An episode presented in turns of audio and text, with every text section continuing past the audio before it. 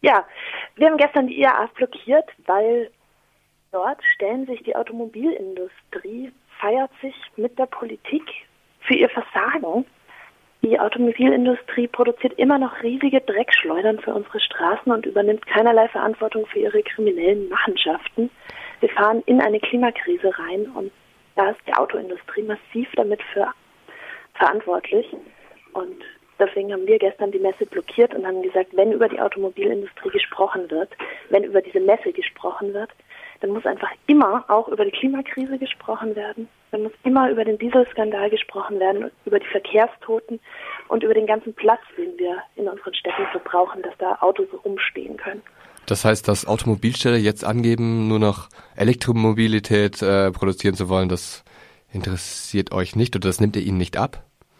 Also zum einen stimmt es einfach nicht. Da werden wahnsinnig viele SUVs und Verbrenner ausgestellt. Und auch die Hälfte des Werbeetats steckt die Automobilindustrie in riesige, nicht umweltfreundliche SUVs.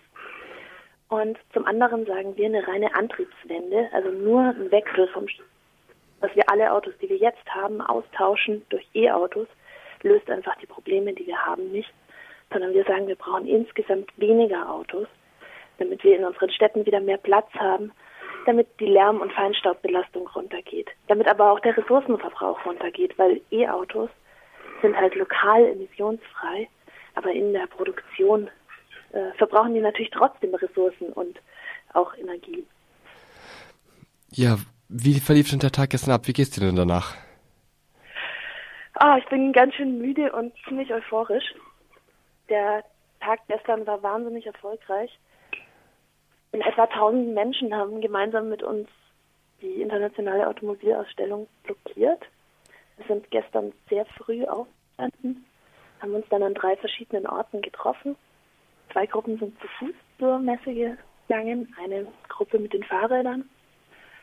Und ja, da sind wir dann zur Messe gegangen und haben die zwei Haupteingänge zugemacht. Einmal den großen Haupteingang vorne und einmal den inoffiziellen Haupteingang, an dem die Shuttlebusse ankommen. Äh, Im Laufe des Tages gab es dann auch noch mehrere Kleingruppenaktionen. Mehrere Gruppen haben geklettert und äh, auch da nochmal Straßen blockiert und unsere Botschaft ganz klar gemacht. Ähm, ja, also es war ein sehr voller, sehr erfolgreicher Tag und es ist zum einen wunderschön zu sehen, dass an dem Wochenende zum einen schon mit der Bündnisdemo vorher die vielen, vielen Teilnehmenden und dann eben die tausend Menschen bei uns auf der Blockade, dass wir da einfach eine Verkehrswendebewegung jetzt starten und dass wir sagen, da wird sich was ändern und da muss sich was ändern. Das ist total schön und die Medienresonanz ist auch richtig gut. Also von Tagesthemen bis New York Times. Alle haben gestern über den Protest berichtet und darüber, dass sich in der Autoindustrie was ändern muss. Ja, du hast gesagt, es wurden zwei Eingänge blockiert, es waren aber immer noch Eingänge frei. Das heißt, es gab die Möglichkeit für Besucherinnen auf die Messe zu gelangen. Genau, es gab die Möglichkeit, uns war wichtig, zwei Haupteingänge ein zuzumachen, weil wir sagen, die Autoindustrie kann sich nicht irgendwie glitzer- und glanzmäßig ungestört feiern. Ähm, aber tatsächlich ist diese Messe riesig und auch tausend Menschen reichen nicht aus, um alle Eingänge zuzumachen. Beim nächsten Mal sind wir dann einfach noch mehr. Und wie war denn so die Stimmung auf der Blockade? War das, ähm, waren da, gab es da Konflikte auch mit den Besucherinnen oder ähm, wie hast du das wahrgenommen? Also die Stimmung auf der Blockade war insgesamt total friedlich und kreativ. Es wurde ganz viel gesungen, es wurde Yoga gemacht. Ähm, Leute hatten einfach wirklich einen sehr guten Tag auch. Gleichzeitig waren die Besucherinnen natürlich nicht erfreut darüber, dass wir sie nicht reingelassen haben, da wo sie rein wollten. Ähm, ich habe mit vielen gesprochen und es war ganz spannend, dass die am Anfang zwar wütend waren, wenn man dann aber erklärt hat, warum wir das jetzt eigentlich machen, habe ich auch ganz viel Verständnis gehört. So. Was haben die denn dann so gesagt? Ja, ganz viele haben eben gesagt, sie wollen sich aber jetzt die E-Autos angucken kommen. Und nachdem wir uns dann länger unterhalten haben, konnten sie irgendwie auch nachvollziehen, warum wir sagen, dass die Mobilität alleine halt nicht die Lösung ist. und warum unsere Städte nicht lebenswerter werden, wenn wir einfach nur die Autos austauschen. Hm. Die Polizei war auch vor Ort. Ähm, die Taz hat gesagt, es gab Wasserwerfer auch vor Ort. Die wurden aber nicht eingesetzt. Also das heißt, insgesamt verlief die Blockade relativ friedlich und auch es gab es keine weiteren Zusammenstöße ähm, mit der Polizei. Ist das richtig? Also die Blockade verlief auf jeden Fall friedlich. Es wäre absurd gewesen, wenn diese Wasserwerfer zum Einsatz gekommen wären. Wir hatten ja auch einen ganz klaren Aktionskonsens, in dem wir gesagt haben, wir werden friedlich und entschlossen die Eingänge blockieren. Uns geht es darum, dass wir eine radikale Verkehrswende wollen. Wir richten uns gegen die Industrie und auf keinen Fall gegen einzelne Menschen und wir machen auch nichts kaputt.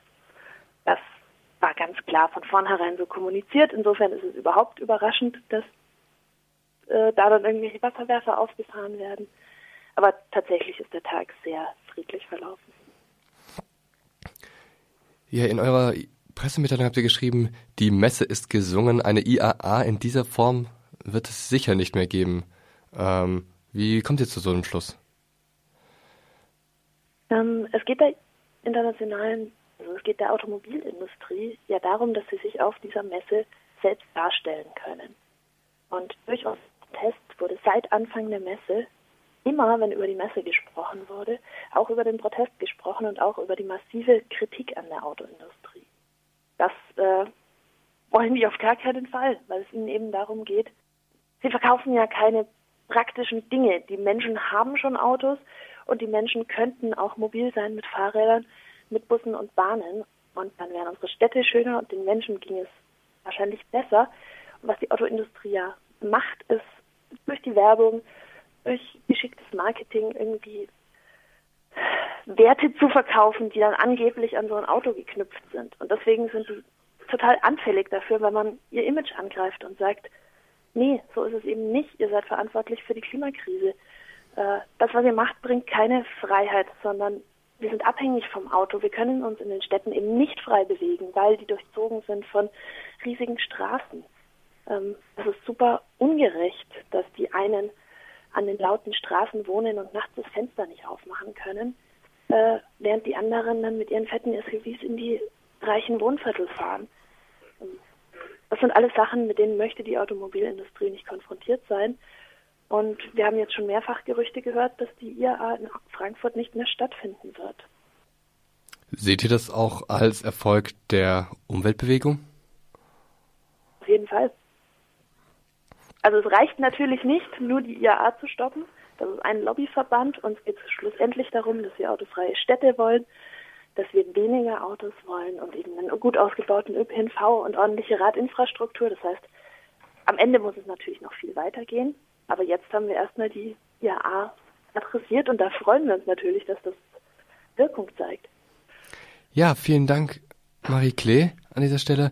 Und ich, ja, ich wünsche noch einen Gute Erholung von dem bestimmt anstrengenden Wochenende. Ja, vielen Dank.